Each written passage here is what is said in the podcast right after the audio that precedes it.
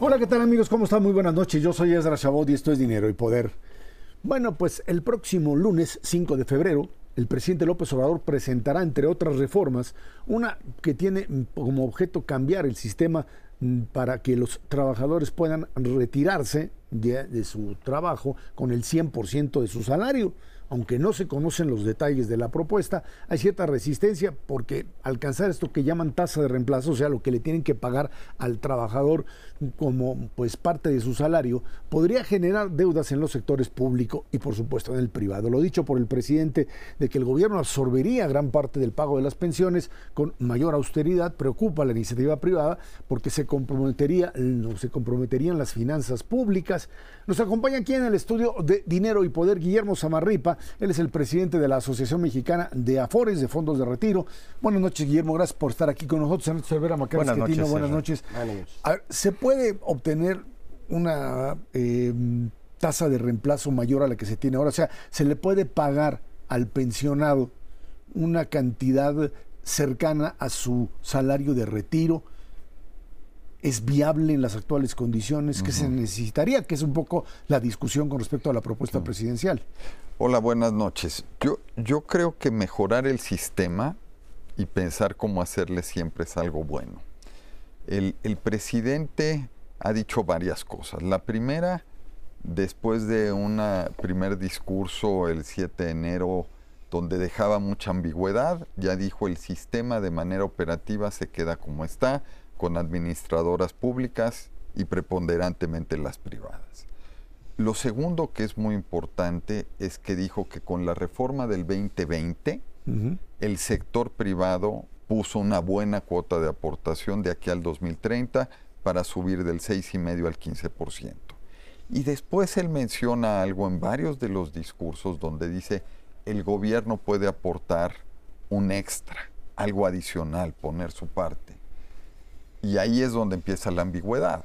¿Hasta dónde puede poner? porque aquí todos ustedes que saben muy bien de finanzas públicas entienden que algo de cierto tamaño se podría acomodar, pero si el esfuerzo es muy grande, claramente no se puede acomodar. Entonces ahí es donde empezamos a patinar, el diablo está en los detalles, cuánto le puede meter el gobierno.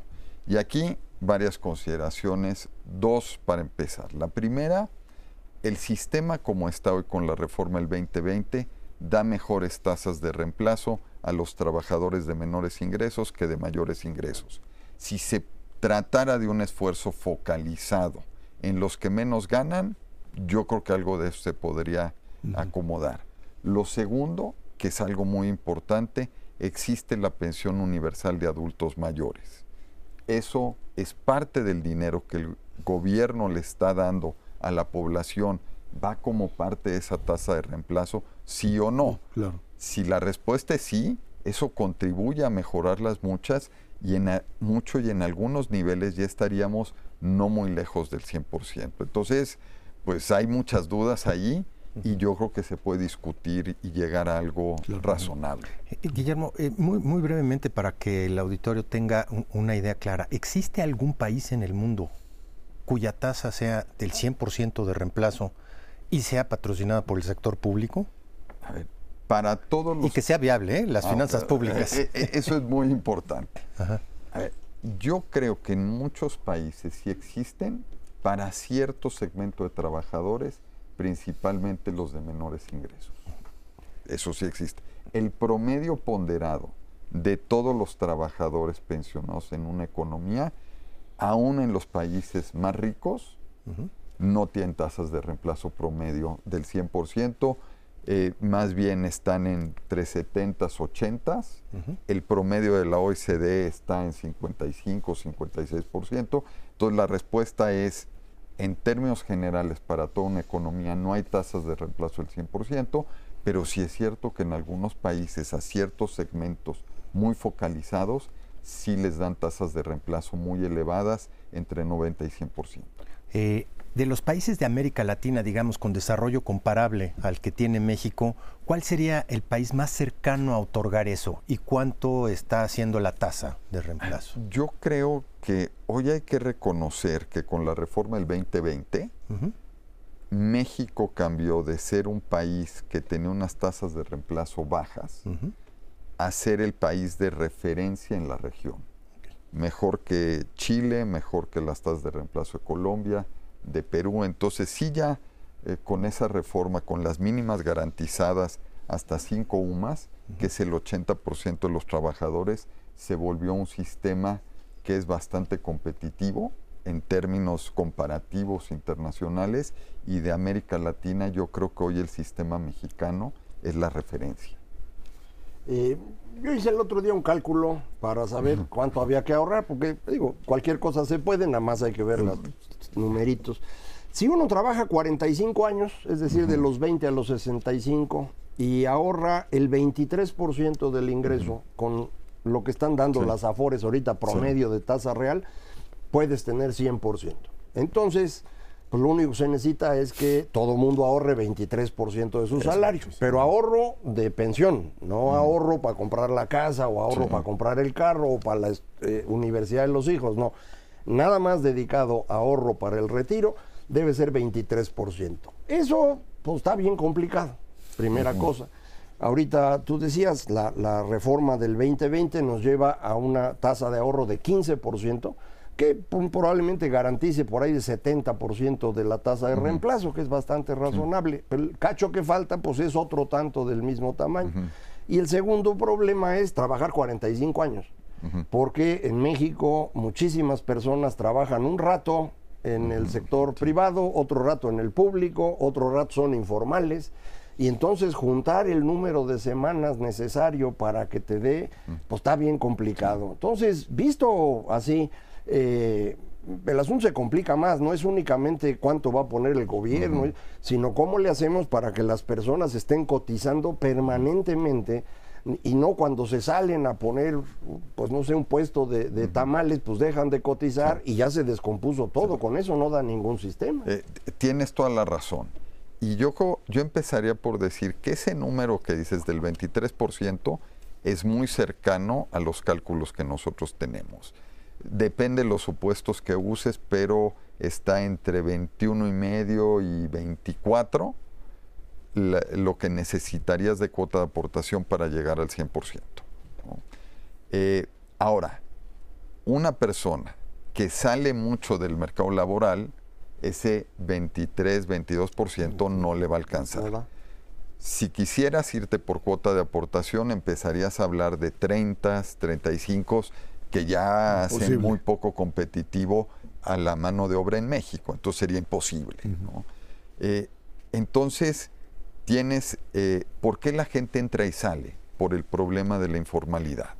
Entonces, algo que se debe hacer al evaluar hasta dónde ofrecer es cómo afecta la informalidad al mercado laboral y al sistema de pensiones, por lo tanto. Si tomamos el el mercado laboral como un todo, eh, yo creo que lo podemos segmentar en tres partes. Primero, hay un grupo de trabajadores que es muy importante, que solo están en la economía informal todo el tiempo. Esa gente, pensión universal de adultos mayores.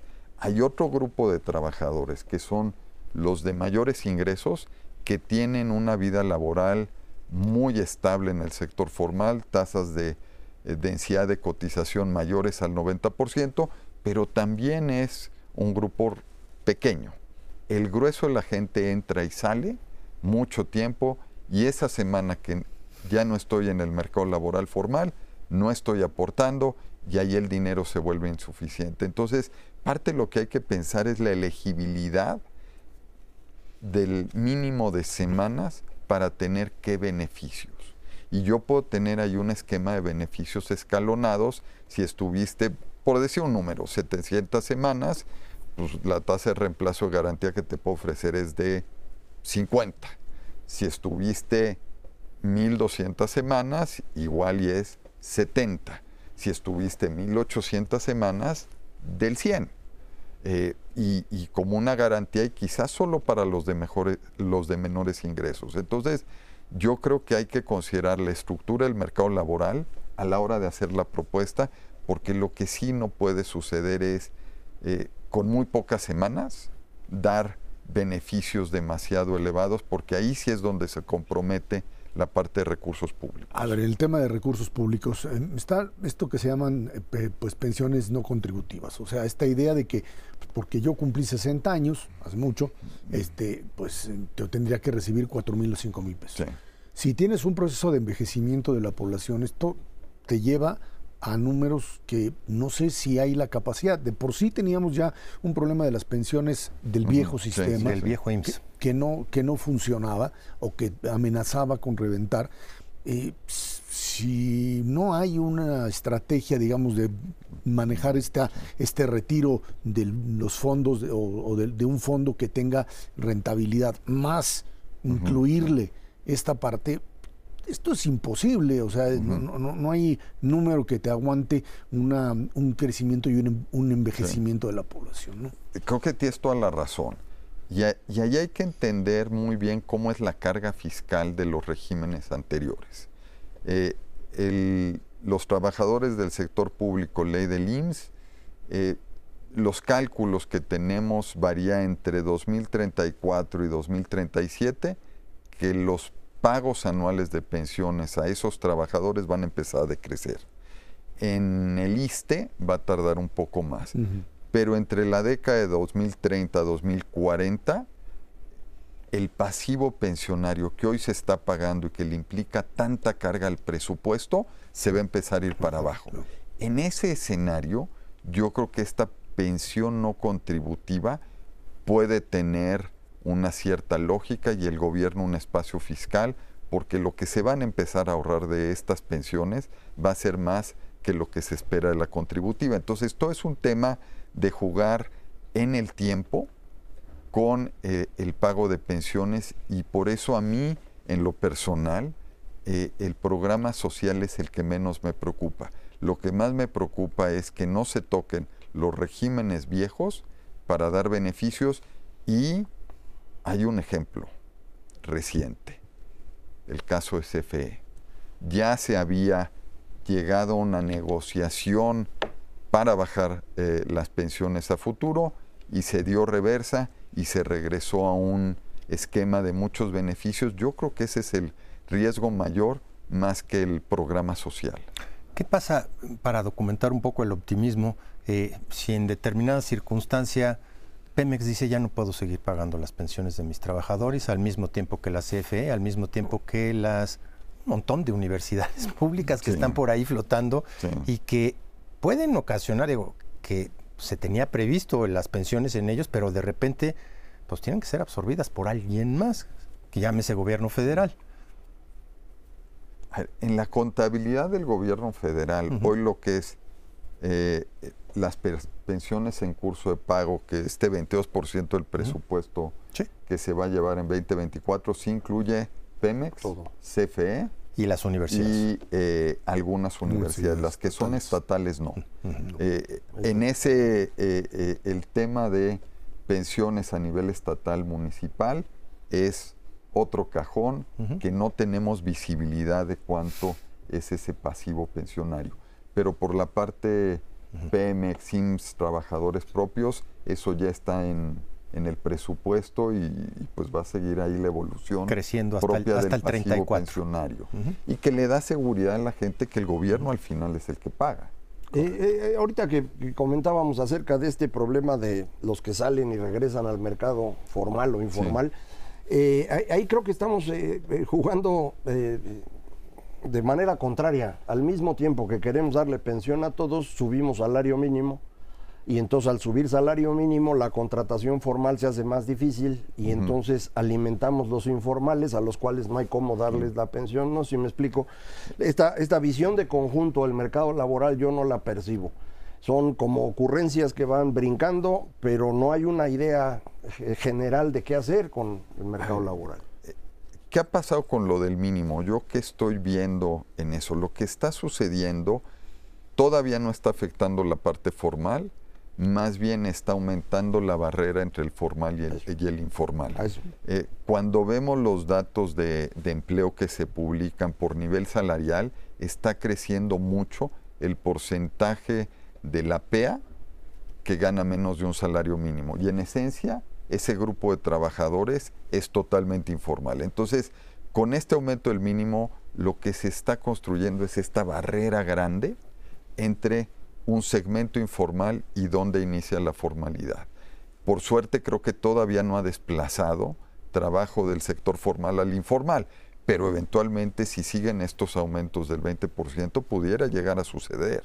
Bueno, pues ahí está la problemática sin duda complicada para el tema de pensiones. Guillermo Samarripa, presidente de Amafores, muchísimas gracias por haber estado aquí con nosotros. Al contrario, muchas gracias, por la Gracias. oportunidad de participar en el programa. Vámonos a una pausa.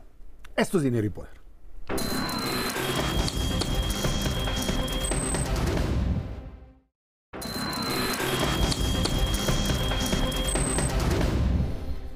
De acuerdo con cifras preliminares del INEGI, los homicidios dolosos en nuestro país bajaron 7.5% durante el primer trimestre de 2023 en comparación con el mismo periodo de 2022, de enero a junio del año pasado, pues se registraron 15.082 homicidios frente a los 16.316 del año inmediato anterior, es decir, 12 delitos por cada 100.000 habitantes. A nivel nacional, el medio más usado para cometer los homicidios fue el arma de fuego, seguido de arma blanca, ahorcamiento, estrangulamiento y sofocación. No te asustes, Macario.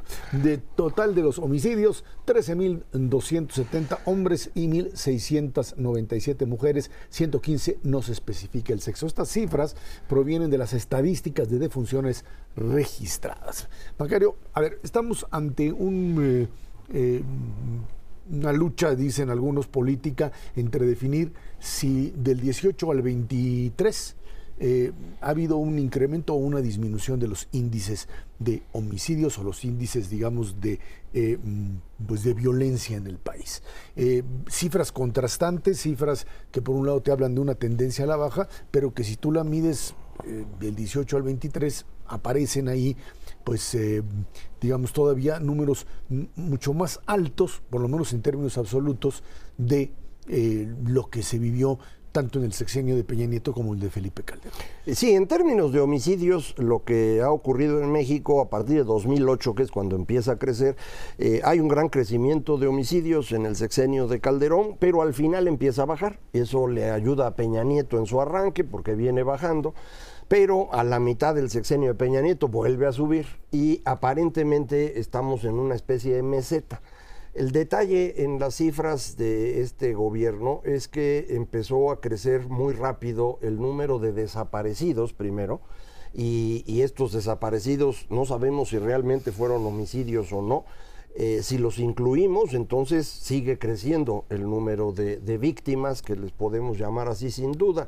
Ahora, dentro de los homicidios, muchos empezaron a calificarse como culposos y no como dolosos, es decir, personas que murieron por un accidente, una mala fortuna y no porque alguien los, los fuese a matar. En Ciudad de México en particular, había muchos en donde no se especifica la causa de muerte. Entonces, pues las estadísticas empiezan a ser confusas. En cualquier caso, a mí me parece que medir eh, lo que ocurre con el crimen organizado con cifra de homicidios no es una forma adecuada. Es, decir, es importante saber qué está pasando en términos de, de, de fallecimientos, pero lo que sí ha ocurrido claramente en este sexenio es un crecimiento del control territorial del crimen organizado que se refleja sobre todo en extorsión. Eh, esto es eh, muy evidente, mm, creo que ahí no hay ninguna duda. El estado de Chiapas está controlado ya por crimen organizado y esto ha impedido eh, el turismo en el estado. Mm, Recientemente se quejaba una arqueóloga que no pueden desde hace más de un año llegar los arqueólogos del Instituto Nacional a, a Bonampak, no pueden cuidar Bonampak porque está controlado por el crimen, eh, por lo tanto tampoco hay turismo, hay una gran cantidad de áreas en las cañadas que no se pueden visitar. Tasco durante esta semana eh, pues cerraron escuelas, cerraron comercios, no hay movimiento, lo mismo ocurre en Ixtapa, había estado ocurriendo en Acapulco. Entonces, esta expansión del control territorial del crimen organizado a mí me parece que también es un indicador de lo que está pasando con el crimen y no deberíamos concentrarnos únicamente en homicidios. Eh, sin embargo, esta cifra de homicidios al presidente le, le ha parecido muy importante utilizarla, sobre todo porque empieza a bajar pero insisto, baja porque se están clasificando de, otra forma. De manera diferente. Eh, sí, hay una problemática muy seria, eso es, eh, digamos, además hay diferentes fuentes de información. Las cifras que se utilizan en este momento son las del INEGI, pero pues eh, las cifras correspondientes al sistema de seguridad, pues te arrojan una cosa un poquito diferente. Las cifras de desaparecidos, como decía Macario, pues se han modificado brutalmente de 100 mil a 10 mil. De repente 90 mil mexicanos no sabemos ni siquiera si nacieron o no, pero la cosa es que están desaparecidos y no formalmente muertos o no formalmente encontrados. Eh, independientemente de eso, lo que es claro es que estas cifras nos, sirven para decir, la estrategia no funcionó, la estrategia de abrazos, no balazos, simplemente no redujo las cifras del crimen organizado eh, en, esta administración. No hay ninguna duda, las cifras de homicidios en estos seis años eh, del presidente Andrés Manuel López Obrador van a ser las más elevadas de la historia para un periodo de seis años. En eso sí no hay, no hay para dónde hacerse, porque ya se rebasó en el quinto año las cifras de los dos presidentes anteriores. Y en ese contexto, Erra, lo que hay que tomar en cuenta es, la, no importa quién sea presidenta en, en los siguientes seis años, va a tener que tomar un rumbo diferente si queremos empezar a abatir eh, el crimen organizado en este país. Se requieren muchísimos cambios, pero el enfoque es fundamental a partir de un análisis sensato, de cifras creíbles, para poder tomar decisiones concretas. Algo se tiene que hacer con la policía porque no está funcionando, algo se tiene que hacer con los ministerios públicos porque no están funcionando, algo se tiene que hacer con los jueces porque no están funcionando y desde luego con la Fiscalía General de la República todo es una maraña que simplemente no está funcionando en esta administración y en administraciones pasadas. A ver, uno de los temas este, muy, eh, digamos, sensibles es el tema de la migración. El tema que ha traído una confrontación entre el gobierno norteamericano y el mexicano, en donde de repente pues llegan las caravanas, de repente se controlan y mm, se, de hecho es parte de la, de la agenda eh, Mm, electoral norteamericana. Eh, y creo que en ese sentido hay que, habría que, entenderla. Eh, digamos que estamos ante una situación en donde el, eh, gobierno mexicano sabe que una buena parte de la estructura de, de, migratoria está también controlada por crimen organizado. Y ese es otro de los elementos difíciles de manejar, ¿no? Eh, sí, eh, a veces pensamos en crimen organizado como si fuera narcotráfico, porque pues así empezó, digamos, eh, este tipo de crimen. sin embargo, ahora tienen un portafolio muy amplio de negocios. Esto incluye, ya decía yo, la extorsión, porque controlan territorialmente y por lo tanto empiezan a cobrar impuestos, empiezan a impartir justicia a ellos con sus mecanismos al extremo que el otro día un grupo de, mujeres indígenas le pedían al, Mencho que por favor les cambie al jefe de plaza porque el que tienes es muy mala gente. Porque... Entonces, a ese nivel llegamos. Está también la trata de personas, que es precisamente el tema de migración. Entonces, eh, sí son muchos delitos eh, muy diferentes. De manera, pues, que seguir tratando de explicar el crimen organizado con Estados Unidos y fentanilo no da. Es decir, ya hay una gran cantidad de actividades. En los hechos es un reemplazo del Estado mexicano. Eh, y el problema es que ya es una, un, territorio muy grande el que tienen. Entonces, como bien decías, Ernesto, eh, eh, la próxima presidenta pues va a tener que enfrentarse con la amenaza de perder el control a ver, Macario, del pero, país. Sí, pero hay, yo te añadiría otro problema mayor que es año electoral.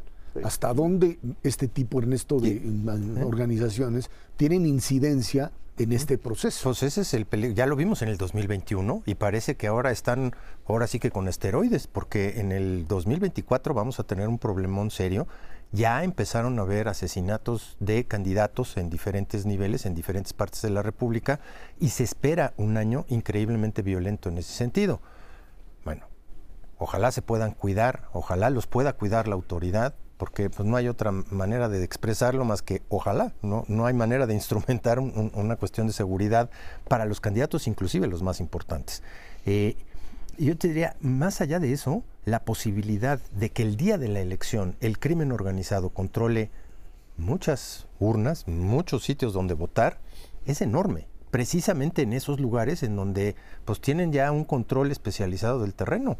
Digo, si pueden controlar la forma de hacer negocios en diferentes partes de la República, controlar casillas electorales, lo pueden hacer de la noche a la mañana. Tienen esa organización para hacerlo y eso yo creo que puede ser un detrimento importantísimo en contra de la democracia para que la gente no salga a votar, precisamente por el miedo de lo que pueda hacer el crimen organizado ese día en específico. Eh, eso justamente ocurrió en 2021, en las elecciones de los estados del Pacífico, eh, las dos Californias, eh, pero también Sonora, especialmente Sinaloa, Nayarit, Guerrero, Michoacán. En todos esos estados hubo presencia del crimen. Hoy el crimen controla sin duda Michoacán, Guerrero, Colima. Entonces, bueno, pues estamos hablando Tamaulipas. de mm, sí, pensaba yo en el Pacífico, otro lado. sí, efectivamente. Entonces, eh, eh, sí, sí estamos en una situación compleja. Eh, creo que más allá de lo que el crimen organizado sea una amenaza, es importantísimo que la gente salga a votar porque pues de eso depende que el próximo gobierno tenga el respaldo necesario para enfrentar a los criminales. Si esto no ocurre, pues va a estar difícil. Eh, no mencionamos, y creo que vale la pena incluirlo en esto, eh, al ejército. El ejército que era el gran respaldo frente al crimen organizado en los sexenios de Calderón y Peña Nieto, pues ahora andan de albañiles o de pilotos aviadores o cuidando aduanas, eh, pero no están atendiendo lo que les correspondería. La misma Guardia Nacional que se llenó de militares, pues no está sirviendo de mucho según la evidencia que tenemos. Entonces, pues son los temas que hay que, resolver. En todo caso, el tema es eh, algo que se viene discutiendo desde hace tiempo, que la propia estructura militar no te da para garantizar una, un país, digamos, seguro. Recordemos que siempre se planteó la presencia militar como una presencia temporal para crear guardias o, policías estatales, ya no digamos municipales, que tuviesen, digamos, eh, capacidad, que no estuviesen eh, cooptadas, que muchos elementos que están ahí presentes. Se decidió que esto no funcionaba, nadie lo pudo hacer, ni Calderón, ni Peña, ni por supuesto aquí. en el sexenio de Calderón sí se creó una policía federal que funcionaba, empezaban a hacerse las estatales. Cuando llega Peña Nieto, todo eso lo quitan porque la Secretaría de Gobernación, pues el secretario lo que quería era ser candidato y entonces quitó de encima el problema. Pero pues, es el tema, ¿no? La continuidad de políticas que sí funcionan, no de las que no funcionan. Vámonos a una pausa y de regreso platicamos con usted sobre el tema económico, el crecimiento en los Estados Unidos, impresionante, y bueno, cómo esto influye en la economía mexicana. Esto es Dinero y Poder.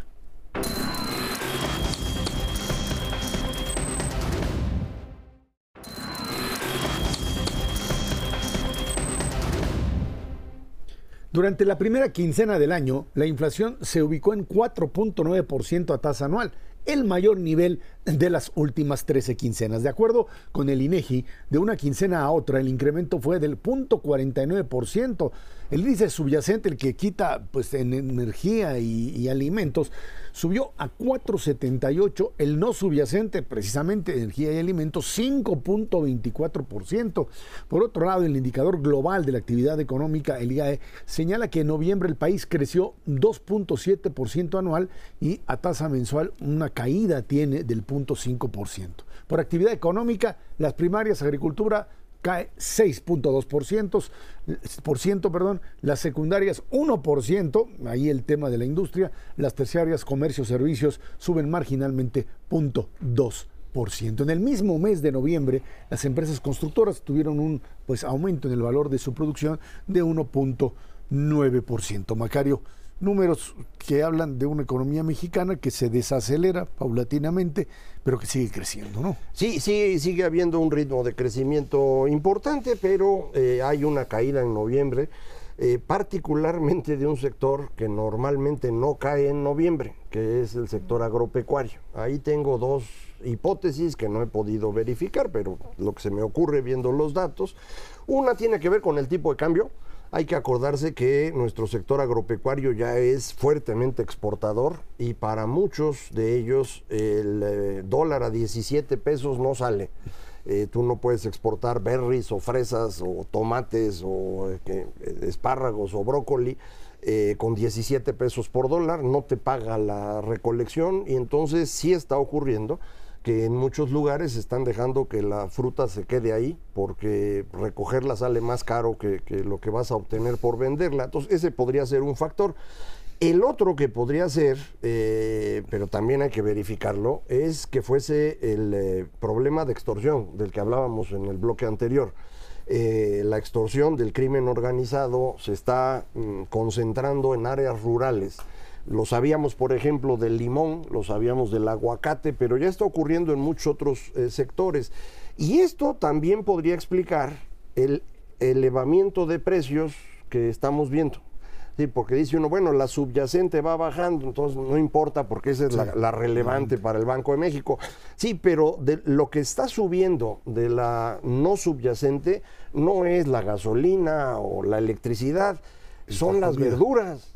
Y esas verduras o esas legumbres o esas cosas eh, son sujetas a extorsión. Es lo que eh, podría estar ocurriendo. No, digo que sea así, ¿eh? Entonces digo, es una hipótesis que tengo que habría que verificar. habría que aumentar el tema de sequía. Sí, claro. Como un elemento La falta de, agua está, está rudísima en todo el país y, trae eh, una dinámica que le está pegando a todo el país en su conjunto. Digo, sí está afectando el sistema Cutzamala para alimentar a la Ciudad de México, créeme, el sector agropecuario está sufriendo terriblemente y lo que viene en el primer semestre de este año puede ser un año agrícola realmente complicado por el lado de la sequía. Solo hay un factor adicional que es peor que la sequía, que pueden ser las heladas. Y hemos tenido un cierre de año muy peculiar en términos de, de temperaturas elevadas, secas, brutalmente secas para el país no es un escenario nada favorable para nuestro sector agropecuario.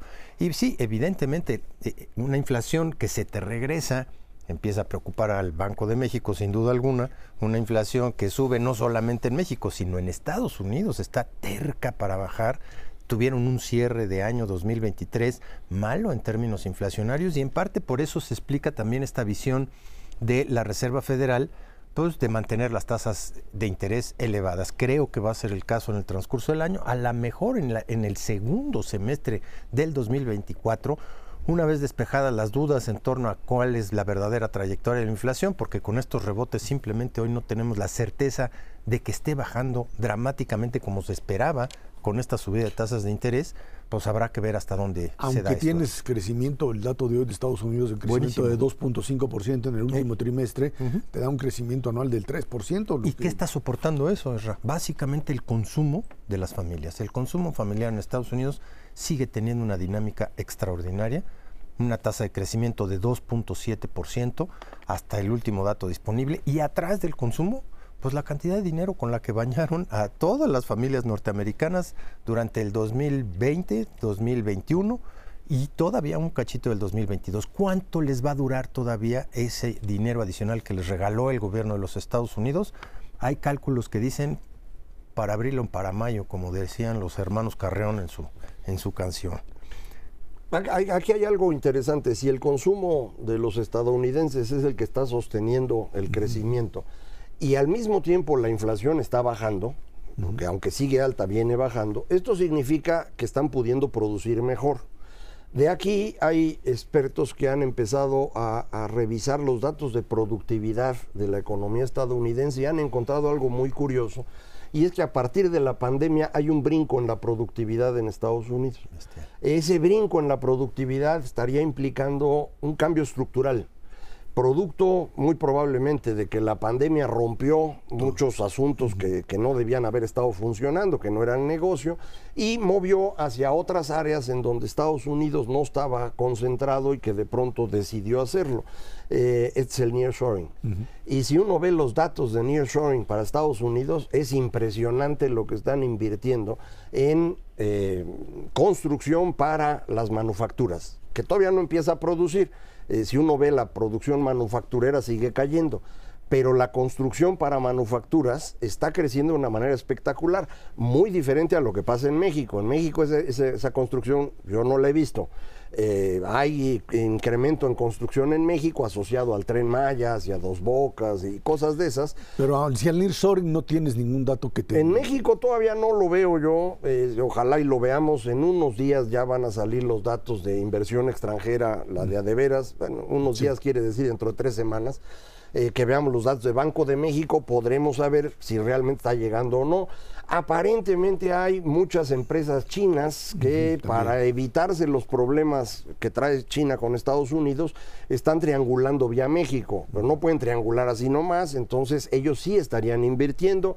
Me dicen de alguna empresa que se está instalando en, en frontera, China, que serían por ahí de 5 mil millones de dólares de inversión, ojalá así sea. Eh, vamos a ver esto cómo se mueve, pero me parece que es interesante tener en mente que lo que podríamos estar viendo ahorita es este cambio estructural de la economía estadounidense eh, y, pues ponernos atentos para sumarnos a ese cambio, porque si nos quedamos con lo anterior, igual quedamos fuera. ¿eh? Industria y servicios, Ernesto, perdón. Está creciendo marginalmente la industria mexicana, pero básicamente en el sector automotriz. El resto está bastante apachurrado. La verdad es que no estamos exportando mucho. Nuestro principal cliente es el sector industrial de Estados Unidos, que no está creciendo mucho. Y déjame decirte, para el nearshoring sí hay más de 50 proyectos registrados ya, registrados, no quiere decir que haya entrado el dinero a México, interesantes prácticamente todos ellos, casi todos en la zona norte del país. Y lo que sí se está moviendo muy rápidamente es el sector bienes raíces. Hay muchos, o sea, en parques industriales y demás, están apartando terrenos. Esa es la verdad. Y si uno lo ve desde la lógica de las empresas, eh, pues ¿qué le dan, o sea, qué permisos le dan al director general de una empresa como de las grandototas o Nike o Adidas o estos que se quieren venir a instalar a nuestro país? Le dicen, bueno, pues te damos chance de que apartes un terreno. Pero, oye, es que voy a invertir 5 mil millones de dólares para hacer una fábrica. No, espérate tantito. Eso sí lo tiene que autorizar el Consejo de Administración. Y el Consejo de Administración les dice, a ver, ¿tienes energías limpias? Ah, tus trabajas agua, tienes eh, tu infraestructura. Eh, ¿Qué tal están las carreteras para sacar? Ah, oye, y este, la seguridad para que no te asalten. Ah, y, qué pasa con este, los trabajadores? ¿Pueden ah. llegar vivos a trabajar? Entonces, todavía no está la autorización de los consejos de administración. Sí hay una demanda muy fuerte porque no hay prácticamente ya espacios en las diferentes regiones y zonas donde se hace precisamente la producción industrial, pero no se ha detonado dramáticamente como la expectativa es que sí se dé hacia adelante. Para que se dé, tenemos que cambiar muchas cosas en este país muy rápidamente. Una, una de los argumentos que daba Trump en la campaña es el dinero, las empresas que se han ido de Estados Unidos. Cierto, y ahora, ahora, pues no sé cómo le va a funcionar ese tipo de discurso, porque a lo mejor en 2016, sí, bueno, pues eso era parte, porque era la crítica al Tratado de Libre Comercio en ese entonces, pero con estos datos de inversión dentro de Estados Unidos, está difícil que vuelva otra vez a la idea, pueden echar sus rollos de migración y de, y de seguridad y su racismo intrínseco, pero la verdad es que finalmente la economía norteamericana ha tenido la capacidad de reconstruirse a partir de lo que decía Macario, pero también bajo un modelo de crecimiento hacia adentro, lo que pues no, no se esperaba en ningún momento ya, ¿no? Ya, a lo mejor el señor Trump lo que va a decir es, ya ven, qué bueno que yo les dije que había que traer, porque ya trajeron y todo. Pero yo, yo por el lado de Trump no me preocuparía tanto, porque ya, ya se le está olvidando hasta su nombre. Eh, todo el mundo se queja de que Biden está viejito y que ya no aguanta otros cuatro años. Eh, eh, presten un poquito de atención a Trump, véanlo en algún discurso un poco largo y van a ver que está peor que Biden, pero serio en términos de la cabeza. pero bueno, en, términos de lo que estábamos hablando, que era la economía estadounidense, sí parece existir este cambio estructural, no sabemos exactamente en qué dirección va a ir. Están invirtiendo allá en áreas en donde necesitan mano de obra muy calificada, eh, nosotros no tenemos ese tipo de mano de obra, no podríamos competir, pero parte de la producción sí podría venirse a México si cumplimos todas las cosas que mencionó ahorita Ernesto y que no estamos cumpliendo. Entonces, bueno, pues espero que el próximo gobierno le preste más atención al resto del mundo y menos atención a los detalles internos que, bueno, pues esos no, no, no ayudan mucho. Déjame, antes de mandar al corte, decía Nikki Haley, la candidata o precandidata de los republicanos, decía que el partido que retirara a su primer octogenario sería el ganador de la elección. O sea que, pues ahí está uno de los temas de la elección norteamericana. Vámonos a una pausa y de regreso platicamos con usted. Vino a México Ernesto Cedillo y el presidente López Obrador ahí pues entra en una discusión con respecto a pues lo que hizo o no hizo Cedillo y por supuesto el propio expresidente responde. Esto es dinero y poder.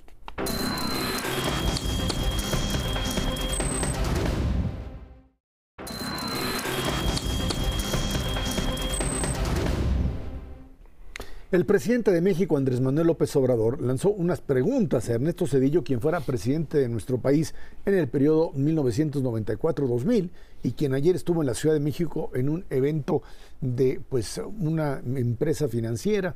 El actual mandatario le cuestionó sus reformas a las pensiones, al salario mínimo, el FOBAPROA, que fue bandera sin duda de la lucha de López Obrador durante muchísimos años, también la desaparición de los trenes de pasajeros, Ernesto Cedillo participó en una plática, le decía, del grupo financiero ayer por la noche en un evento a puerta cerrada, aunque bueno, muchas cosas ahí se filtraron, junto con, ahora sí que un conservador de verdad, como José María Aznar, el expresidente de España. Bueno, pues ahí está. Em, yo recuerdo a un Ernesto Cedillo que, mm, sí, si uno pone los dos esquemas de, de gobierno, Ernesto Cedillo era, dice, el liberal clásico, decía, ¿no? Era el, eh, ferviente, eh, digamos, eh, adherente a las doctrinas de Adam Smith, David Ricardo, en cierta forma, te diría yo, de verdad, a veces rayando en lo que para muchos era un extremo. Y más allá de si eso funcionó o no funcionó, lo cierto es que en términos políticos, era la gran crítica de Ernesto Cedillo fue desde el lado fundamentalmente de los priistas, acusándolo de haber desmantelado una buena parte del aparato político que llevó finalmente a la propia presidencia Vicente Fox en el 2000, a un Francisco Labastida que platicando muchas veces con él en público y en privado decía, me dejaron solo, me abandonaron, cosa que sucede y siguió sucediendo con otros presidentes frente a aquellos que pues, no los veía como candidatos viables o simplemente no le interesaba. Hoy también se quiere hacer, mm, digamos, exaltación de un Ernesto Cedillo que por los altos niveles de crecimiento, etcétera. Sí es cierto, porque pues finalmente lo que sucedió es que tuvo la capacidad de remontar la crisis, que es una, una crisis, la, la crisis 94-95, de una corresponsabilidad entre Carlos Salinas, Pedro Aspe, Ernesto Cedillo, Jaime Serrapucha, etcétera, que finalmente ellos son los que tuvieron que cargar con la responsabilidad de ese desastre que afortunadamente Ernesto se eh, recuperó rápidamente. Pero ahí están los dos modelos, ¿eh? No, no, clarísimo. Pero yo, yo te diría, es, un poco más que eso. O sea, si hay algo que no era eh, eh, Ernesto Cedillo, era político. Un político hubiera agarrado esos problemas y en lugar de confrontarlos y resolverlos como lo hizo Ernesto Cedillo, los hubiera pateado. El país no daba para eso. Responsablemente hizo efectivamente este, esta reforma de pensiones, si no el país eh, hubiera estado quebrado inmediatamente después. Y desde luego el FOBAPROA que se ha vendido como un programa en el que se benefició a unos cuantos los dueños de los bancos, eso es una mentira garrafal.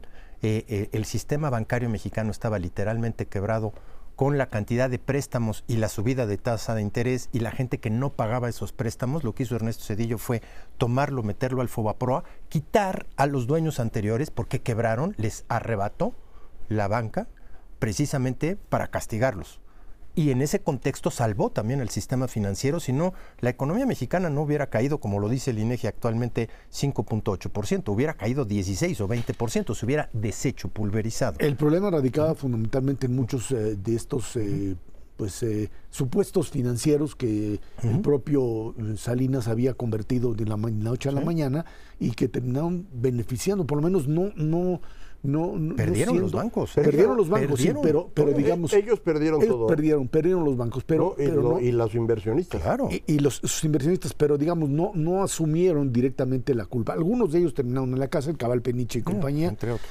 Otros, otros no. Y creo que, bueno, más allá de la discusión, eh, era. O es, Macario, el tema del proyecto económico, que era que fue el proyecto de continuidad frente al modelo que lo acusan, decía eh, de neoliberal. Pónganle el tema que quieran, dice Cedillo que aquel que lo quieren descalificar lo nombran neoliberal. Bueno, pues sí, es, es parte en este mundo del 2020 en adelante y quizá un poquito atrás, pero lo que sí es cierto es que Ernesto Cedillo fue alguien que definitivamente, pues, eh, digamos, eh, terminó por aterrizar de una manera muy, muy clara el proyecto de apertura democrática del país, lo, porque quiso o porque lo obligaron, como quieran, y obviamente de este sistema económico basado fundamentalmente en la vinculación de la economía mexicana con los Estados Unidos. Eh, sí, yo creo que para evaluar bien a, Cedillo hay que considerar la única medida que pudo tomar antes de que se le viniera el mundo encima, y esa fue la reforma a la Suprema Corte de Justicia. Es decir, la Suprema Corte de Justicia en México funciona a partir de una reforma de Ernesto Cedillo, que fue antes de que ocurriera el error de diciembre, milagrosamente, porque si no, no lo hubiera podido hacer. Entonces, eso es una herencia que por sí misma es importantísima. Luego viene el error de diciembre y la crisis. Eh, esto es lo que le permite el gran crecimiento económico, aunque suene absurdo, pero si tú de pronto tienes una devaluación del peso a la mitad de su valor y un tratado de libre comercio con Estados mm. Unidos, pues exportas todo. Y el crecimiento de ese sexenio no es un logro de Ernesto Cedillo, es resultado del Tratado de Libre Comercio. Entonces, tampoco hay que darle una cosa que no es suya. La crisis eh, bancaria que tuvo que resolverse vía el fideicomiso para la protección al ahorro bancario, que es el FOBAPROA, es exactamente lo mismo que se ha hecho en todas las crisis financieras en todo el planeta todo el tiempo. Fue lo mismo que se hizo en 2009 en Estados Unidos y así es como se hace y no hay que andarse quejando, pero hay que recordar, este fue el discurso de López Obrador desde entonces, lo usó para poder convencer a los demás de que él sabía mucho economía, ahora ya lo pueden evaluar directamente, no hay bronca. Eh, sobre los trenes de pasajeros, la cantidad de dinero que se perdía era brutal, había que cancelarlo. ¿Por qué lo menciona López? Porque él puso su tren de pasajeros, que está perdiendo cantidades astronómicas de dinero. Y finalmente el tema del salario mínimo no se podía mover en tiempos de Cedillo, eh, como no se pudo mover en los sexenios que siguieron, porque el salario mínimo se había convertido en el eje de una gran cantidad de contratos que se fijaban con base en el salario mínimo. Eh, para poder liberar esto, Peña Nieto hizo una gran transformación de los contratos y es Peña Nieto quien permite que el salario mínimo se pueda mover. De hecho, él es el que lo empieza a subir. López Obrador ahora se quiere eh, poner como que él es el maravilloso, pero no, eso lo hizo Peña Nieto. Entonces, yo creo que las críticas de López Obrador a Cedillo son muestra, por un lado, de la ignorancia de López Obrador, de la envidia que tiene de un presidente que fue exitoso, eh, y bueno, pues lo quiere utilizar para la campaña, porque pues él vive en campaña permanentemente y en eso está rumbo a, a junio, ¿no? Y además, digo, con un nivel de popularidad de Cedillo al final de su administración, inmediatamente después de, su toma de posesión viene la crisis de diciembre y su nivel de popularidad era menos de 20%. Cierra su administración con un nivel de popularidad cercano a 70% y eso no lo tiene ni Obama. y no le sirve ah, no, claro. la reelección, Pero no era una cosa que él de la Bastida. De hecho, la democracia empieza en México no con Fox, Viene tres años antes, con un, claro, a la mitad del sexenio de Cedillo, con un cambio radical en la composición de la Cámara de Diputados. Y eso le impidió hacer todavía más reformas e, e, en el margen. Pero pues ese, es, digamos, el nacimiento de la democracia en este país. Somos increíblemente jóvenes en ese sentido, porque antes hubo 70 años de absolutamente ninguna democracia. Eh, por cierto, una cosa que no le reclamó a Cedillo es por qué le permitió a una persona que no tenía la residencia en la Ciudad de México competir para jefe de gobierno de la ciudad. Que el INE se lo que era él mismo. No, pero quien lo operó fue Cedillo. Esa parte a mí no me la van a platicar. Entonces también sería bueno que le reclame esas cosas. ¿no? Ahora, eh, creo que esto, eh, todo esto entra en el contexto de eh, lo que sería la campaña presidencial. Y de este momento, ¿no? Esta idea de seguir contrastando en un México en donde pues Dos los, modelos los- los- puentes de comunicación entre una u otra visión están prácticamente rotos y en donde pues todas las campañas son campañas agresivas, etcétera, como tal, pero en este caso me queda claro que primero el presidente seguirá haciendo la campaña, seguirá impulsando la campaña y segundo que pues la oposición tiene necesariamente que encontrar un denominador común en muchas cosas. Algo que por lo pronto no ha logrado es eh, frente a la figura de Xochitl como figura ciudadana, ponen una lista de candidatos al Senado y a diputados que son pues difíciles, diría yo, De digerir. de, digerir como tal. ¿no? Sí, sin duda. este- Esta separación para convertirse verdaderamente en una candidata ciudadana todavía no está ahí. Ella lo dice y lo repite, pero simplemente la actuación de los partidos no le ayuda, no es, no es favorable, ni ha sido y creo que no va a ser. Ya veremos cómo se van acomodando las calabazas, pero en principio yo coincido con ustedes, los partidos están aprovechando el espacio, los votos que gane la candidata los van a cosechar ellos. Eso sin duda alguna. Y bueno, por supuesto, pues mantener el negocio, cosa que a Xochitl no le interesa. Pero bueno, ese es otro asunto.